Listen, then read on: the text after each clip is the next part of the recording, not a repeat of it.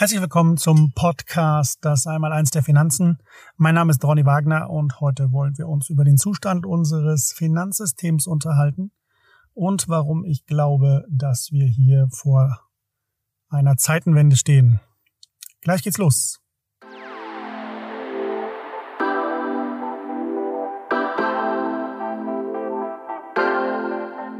Das Einmaleins der Finanzen der Podcast für finanzielle Bildung.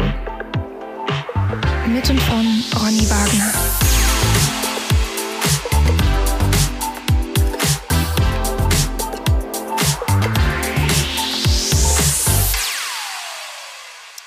Der Zustand unseres Finanzsystems. Ähm, vor einiger Zeit äh, veröffentlichte ich im Finanzbuchverlag mein Buch vom Goldboom Profitieren und in diesem Buch gibt es ein Kapitel, was sich mit dem Zustand unseres Finanzsystems auseinandersetzt. Ähm, aus diesem möchte ich jetzt mal kurz zitieren. Folgende Beschreibung fand ich im Buch Der Weg ins Verderben des Finanzexperten James Reikarts.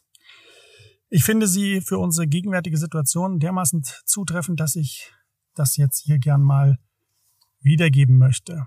In dem Roman Cat's Cradle, äh, zu Deutsch Katzenwiege, von Kurt Vonnegut äh, ersann der Schriftsteller eine Substanz, die er Ice 9 nannte. Die Substanz hat die Eigenschaft, sobald sie mit Wasser in Berührung kommt, sich sofort in Ice 9 zu verwandeln. Der Erfinder der Substanz Ice 9 war sich der Konsequenz seiner Erfindung durchaus bewusst. Es musste um jeden Preis verhindert werden, dass die Substanz in die falschen Hände gerät, denn Ice 9 würde, sobald es in Kontakt mit einem großen Gewässer kommt, vermutlich den gesamten Wasservorrat der Erde über kurz oder lang einfrieren. Die Substanz Eis 9 ist eine Metapher für eine oder auf eine wahrscheinliche Reaktion der Zentralbanker und Politiker auf die nächste große Finanzkrise. Anstatt die Märkte, so wie in den letzten Jahrzehnten, mit Liquidität zu versorgen, wenn es im Finanzsystem, wenn es im Finanzsystem zu Fehlfunktionen gekommen ist, kann man beim nächsten finanziellen Supergau diese Versorgung einfrieren. Ich nenne dieses extrem wahrscheinliche Szenario die Geldeiszeit. Eis 9 passt hervorragend zu meiner Auffassung der Finanzmärkte als nicht vorhersagbare komplexe Systeme. In einer Eiszeit frieren Wasserreservoirs mit einer exponentiellen Ausbreitung zu, genau nach diesem Muster. Kontagion oder Ansteckung genannt, bereiten sich Finanzpaniken immer aus.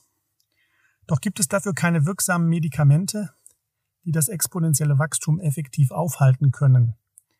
Und es wird keine Institution geben, die das einmal in Gang gesetzte stoppt. Nicht einmal der heilsbringende oder die heilsbringende Notenpresse wird etwas an dieser Situation verändern können. Lassen wir James Reicherts nochmal zu Wort kommen. Wenn die Erkenntnis um sich greift, bleibt als Ausweg nur die Quarantäne. Das bedeutet, Banken, Börsen und Geldmarktfonds zu schließen, Geldautomaten außer Betrieb zu setzen und Vermögensverwalter anzuweisen, keine Wertpapiere mehr zu verkaufen. Sie werden ihr Geld unter Quarantäne stellen, indem sie es innerhalb des Finanzsystems einschließen bis die Ansteckungsgefahr schwindet. Zitat Ende. Also genau das, äh, darum geht es äh, mir auch immer sehr stark. Deswegen habe ich ja vor einigen Jahren auch dieses Projekt Geldeiszeit mal ins Leben gerufen, um Menschen halt auch mal zu zeigen, Mensch, pass hier auf, ähm, die Gesetze, die da gemacht wurden in den letzten Jahren, die sind in Anwendung, die sind also ja, die haben Gesetzeskraft und die können jederzeit angewendet werden. Und das kann, gucke dir eben genau an, wenn du Geld anlegst, ob du in so einem äh, Bereich dann auch dein Geld geparkt hast. Und sei dir bitte dessen bewusst, dass es eben auch mal ganz schnell gehen kann, wenn wieder so eine Krise auftaucht in Form eines schwarzen Schwans, dass wir dann durch, dass uns dann durchaus die oder der Zugriff auf das Geld oder die Vermögenswerte verwehrt sein könnten dass also zu diesem Geldeiszeit-Experiment wichtig ist nochmal zu verstehen, dass unser Wirtschafts- und Geldsystem eben oder das Geldsystem im Allgemeinen so aufgebaut ist, dass es eben immer wieder zu Krisen kommen muss, aufgrund der mathematischen Notwendigkeiten, denen das Geldsystem und das Wirtschaftssystem folgt. Die laufen nämlich nicht gleich, wie man immer hätte vermuten wollen, äh, sondern die laufen komplett konträr entgegengesetzt zueinander. Das Wirtschaftssystem hat eher so eine, natürliche Verlaufsform. Das Geldsystem folgt eher einem exponentiellen Pfad und wer sich an seinen Mathematikunterricht noch erinnern kann, der wird wahrscheinlich das Bild vor Augen haben, dass sich eben diese verschiedenen Verläufe ähm, irgendwann sehr weit voneinander entfernen. Das sehen wir eben jetzt auch gerade. Also das Geldsystem ist ja ungemein größer. Äh, ich habe hier Zahlen aus 2018 gefunden, äh, die mir sagen, dass das Geldsystem mehr als zehnmal so groß ist wie unser Wirtschaftssystem. Neuere Zahlen habe ich leider nicht. Da müssen wir jetzt erstmal die weiteren Monate und Jahre abwarten. Aber man kann sich vielleicht merken, das Geldsystem hat das Wirtschaftssystem schon vor einigen Jahren überholt. Und das Geldsystem führt so eine Art Eigenleben. So kann man es formulieren. Ja, ähm, man muss eben verstehen, dass unser Geldsystem ein ungedecktes Papiergeldsystem ist. Wir haben äh, in unserem Euro-Währungsgebiet den Euro als Bargeld sowie als Buchgeld. Auch diese feine Unterscheidung muss man immer wieder mal treffen. Bargeld ist das, was wir im Portemonnaie haben. Buchgeld ist das, was auf den Konten schlummert. In einem sehr interessanten Buch, wie ich finde. Das nennt sich Geld und Geldpolitik von der Deutschen Bundesbank. Kann sich jeder Haushalt kostenfrei auf der Webseite der Bundesbank her äh, herunterladen. Kann man die Sachen alle nachlesen, steht alles drin. Da steht zum Beispiel ein toller Satz äh, drin wie Euro-Bargeld ist gesetzliches Zahlungsmittel im Euro-Währungsgebiet. Frage, was ist mit Buchgeld? Ist das etwa kein gesetzliches Zahlungsmittel? Äh, die Banknoten werden von der Zentralbank herausgegeben. Für die Münzen ist der Staat verantwortlich. Ähm, die Ausgabe des Euro-Bargeldes ist an keine Deckungsvorschrift gebunden. Also hier kann äh, Geld gedruckt werden ohne Ende. Es interessiert keinen. Wir müssen hier nicht irgendwelche Deckungsvorschriften beachten. Also hier ist dieser Begriff Fiat Money. Also es werde Geld Tür und Tor geöffnet. Eine Deckungsvorschrift könnte zum Beispiel sein, dass wir sagen, wir, wir koppeln die Ausgabe an Gold zum Beispiel. Das heißt immer, wenn, wenn ich neue Banknoten ausgebe, muss ich entsprechend auch die entsprechende Menge in Gold hinterlegen. So habe ich dann also ein gedecktes Geldsystem. Und hier kann eben nicht auf Gedeih und Verderb Geld gedruckt werden. Sichteinlagen, das sind also die Tagesgeldkonten, Sparkonten, Sparbücher, Sparbriefe etc. pp. Das sind Sichteinlagen, stehen jederzeit für Zahlung und Barabhebung, Barabhebung zur Verfügung. Buchgeld kann in Bargeld, Bargeld in Buchgeld umgewandelt werden. Das denke ich ist auch jedem klar. Wir, ich mache das mal hier so ein bisschen in, im Kurzdurchlauf, im Schnelldurchlauf. Wir haben also auch äh, die Geldschöpfung aus Kredit in unserem System. Das heißt, wie entsteht Geld? Geld entsteht immer dann, wenn sich ein Mensch äh, verschuldet, dann entsteht neues Geld. Wie macht das die Bank? Na, ganz einfach. Der Kredit wird einfach im Rahmen eines Buchungssatzes in den Computer des, des Bankinstituts eingetragen und somit ist neues Geld entstanden auf der einen Seite und auf der anderen Seite natürlich dann auch eine Verbindlichkeit bzw. eine Forderung steht dem gegenüber. Die Banken brauchen äh, eine sogenannte Mindestreserve von 1% der Summe, die sie gerne als Geld als Kredit ausgeben möchte. Stellt euch vor, möchte 10.000 Euro ähm, Kredit ausgeben. Das heißt, sie muss 100 Euro bei der Zentralbank hinterlegen. Wenn sie das Geld nicht hat, bekommt sie Kredit gegen Sicherheiten von der Zentralbank. Also auch das ist möglich. Dafür zahlt sie den Leitzins. Geldschöpfung aus Kredit, das sind ungefähr 90 Prozent des gesamten umlaufenden Geld, der gesamten umlaufenden Geldmenge. Also ihr seht, das ist etwa keine kleine Geschichte, sondern das ist schon etwas, was im großen Stil hier abgeht. Deswegen ist die Geldmenge auch in den letzten Jahren sehr stark gestiegen. In den letzten 24 Monaten haben wir ein Geldmengenwachstum von knapp 15 Prozent gesehen. Also die Geldmenge in der Eurozone ist um 15 Prozent gewachsen. Demgegenüber steht ein Wirtschaftswachstum in den letzten zwei Jahren von einmal minus 5 Prozent und einmal plus 3,6 Prozent. Unterm Strich sind das also minus 1,4 Prozent. Das heißt, die Wirtschaft ist in den letzten zwei Jahren um 1,4 Prozent geschrumpft.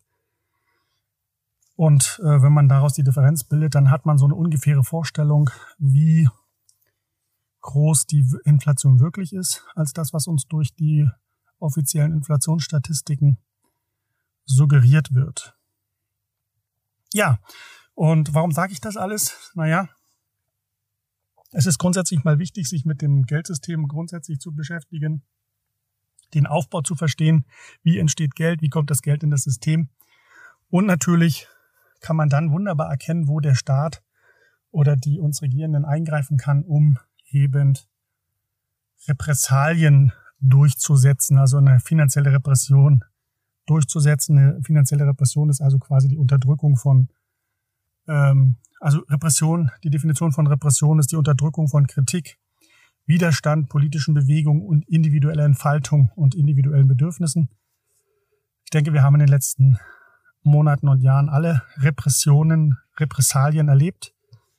Diese Repressionen können in Zukunft auch im finanziellen Bereich ähm, durchgedrückt werden. Da möchte ich ein bisschen für sensibilisieren. Das heißt jetzt nicht, dass es dazu, unbe dazu unbedingt kommen muss, aber ich möchte zumindest, dass ihr etwas sensibilisiert, dass ihr etwas sensibilisiert seid, wenn für die tatsächlichen Gefahren, die sich daraus ergeben könnten. Ich sage, ich spreche im Konjunktiv. Was sind so mögliche finanzielle Repressionen, die ich für wahrscheinlich halte? Natürlich haben wir auf der einen Seite Steuern. Steuern sind immer finanzielle Repressionen. Es wird ihnen da was weggenommen, es wird ihnen was weggebucht. Ähm, das ist also eine Repression, eine, die Abgeltungssteuer wäre so eine. Dann haben wir als weiteres finanzielles Repressionswerkzeug die negativen Realzinsen.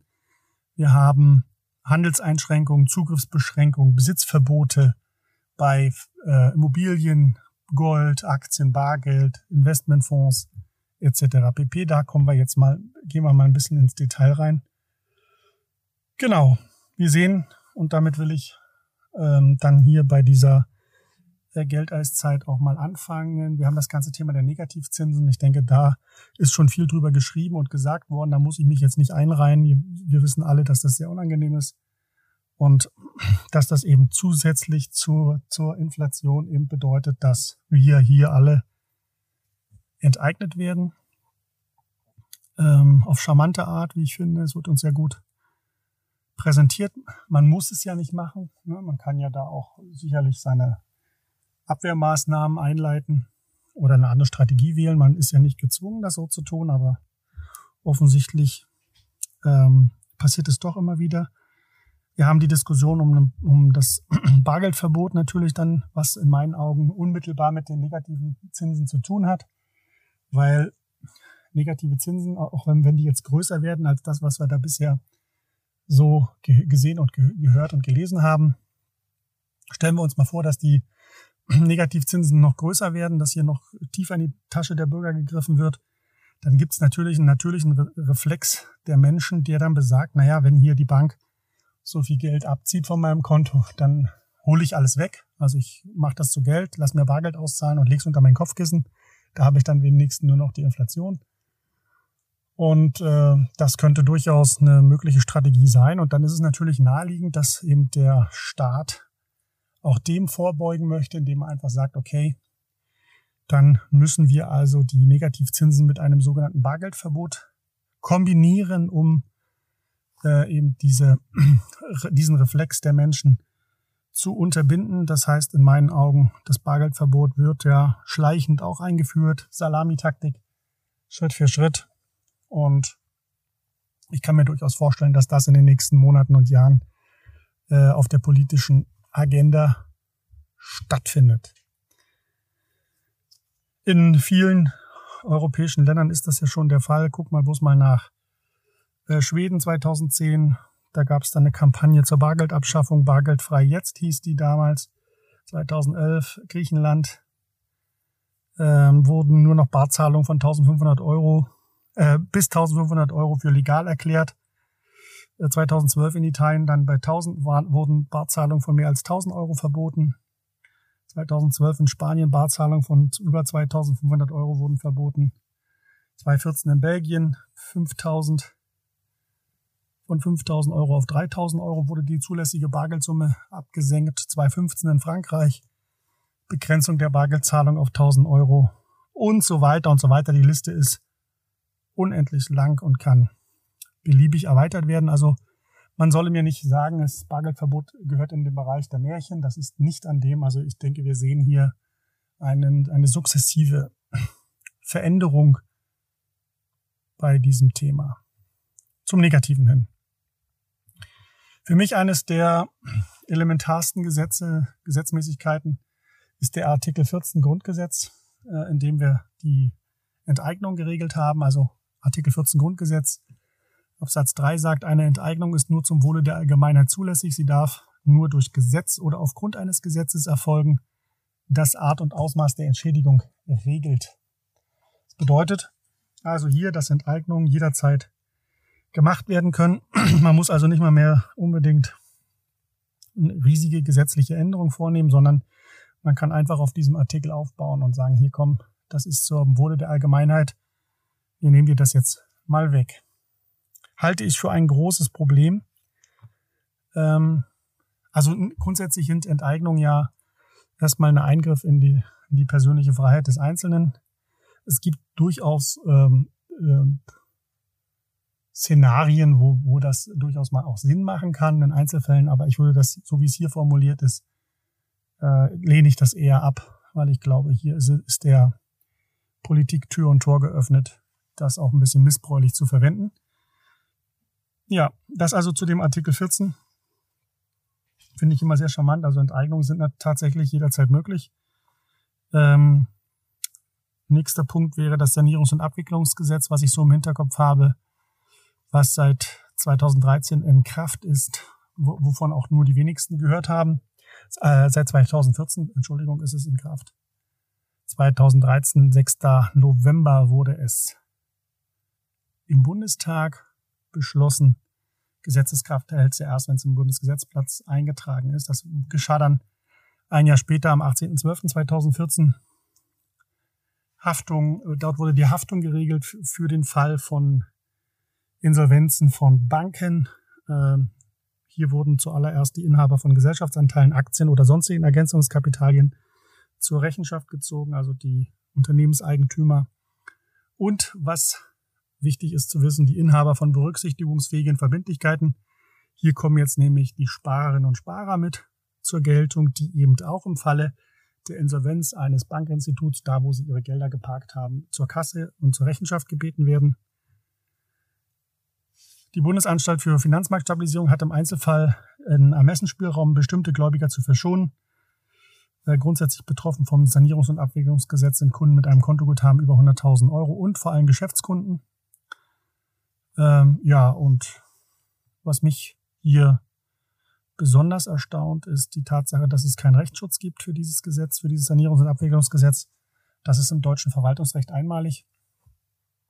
Äh, bisher war es immer so, dass äh, durch staatlichen Verwaltungsakt Vermögen von Bürgern beschlagnahmt werden kann und dass dann aber trotzdem hier gewisse Rechte dem Bürger zugestanden wurden. Das hat man hier im Sanierungs- und Abwicklungsgesetz komplett außen vor gelassen.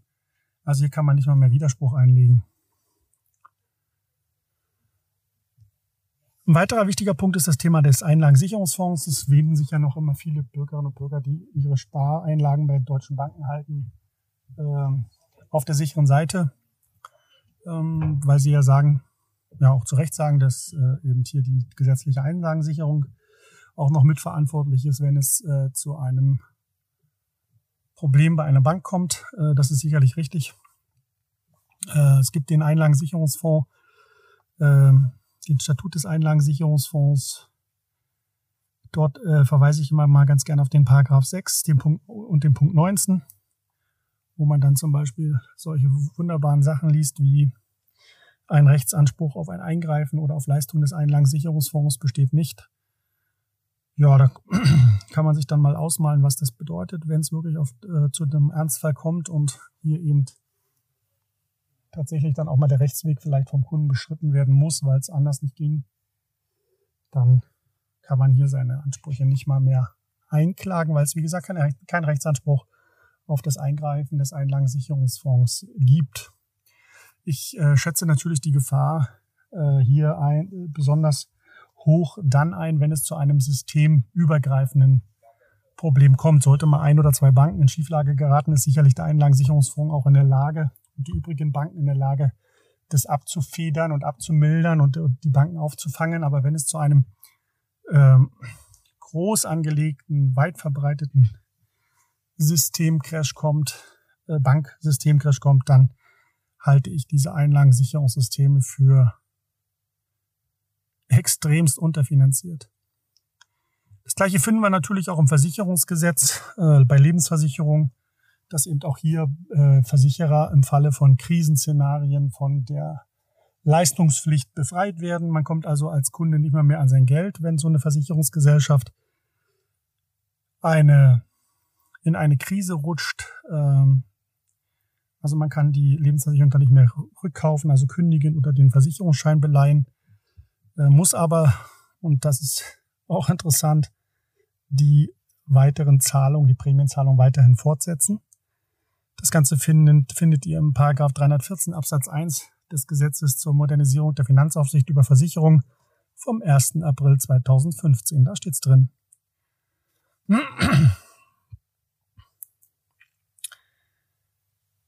Ja. Natürlich äh, gibt auch für die Lebensversicherungsbranche weitere Risiken. Nehmen wir mal nur den Anlagenotstand. Ihr wisst ja, dass Lebensversicherungen eben nicht in alles investieren dürfen, sondern hier auch vom Gesetzgeber für gewisse, in, gewissen, in gewissem Maße reglementiert werden und eben auch hier äh, durchaus von den niedrigen Zinsen nicht unbedingt profitieren dürften. Bei den Investmentfonds sieht es auch ähnlich aus. Kapitalanlagegesetzbuch. Hier verweise ich mal auf den Paragraph 98 des Kapitalanlagegesetzbuches.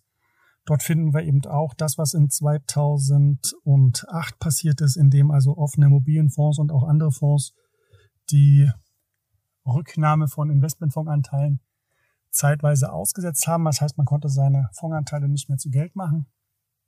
Auch das finden wir im Gesetz. Das wird auch weiterhin möglich sein.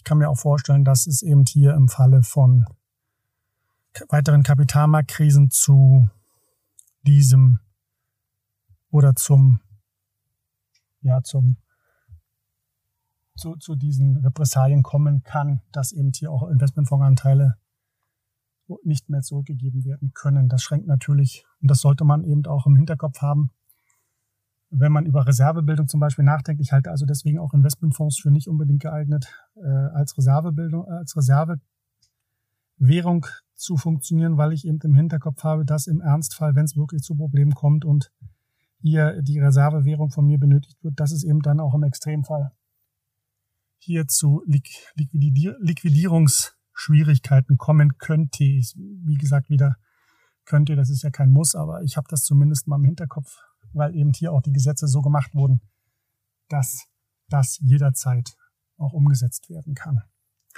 Ja, das vielleicht mal so als kleiner Streifzug zum Thema Geldeiszeit, zum Thema Zustand des Finanzsystems, so mal ganz oberflächlich natürlich, um einfach mal so einen groben Überblick hier äh, zu bekommen. Wer da mehr darüber wissen möchte, kann mich gern kontaktieren. Ich stehe da gern für weitere Gespräche zur Verfügung. Es würde mich freuen, wenn euch dieser Podcast gefallen hat. Äh, lasst gerne mal eine Bewertung da oder schreibt mir eine Kritik oder eine Anregung per E-Mail. Und ja, ich denke, wir hören uns demnächst. Danke für die Aufmerksamkeit.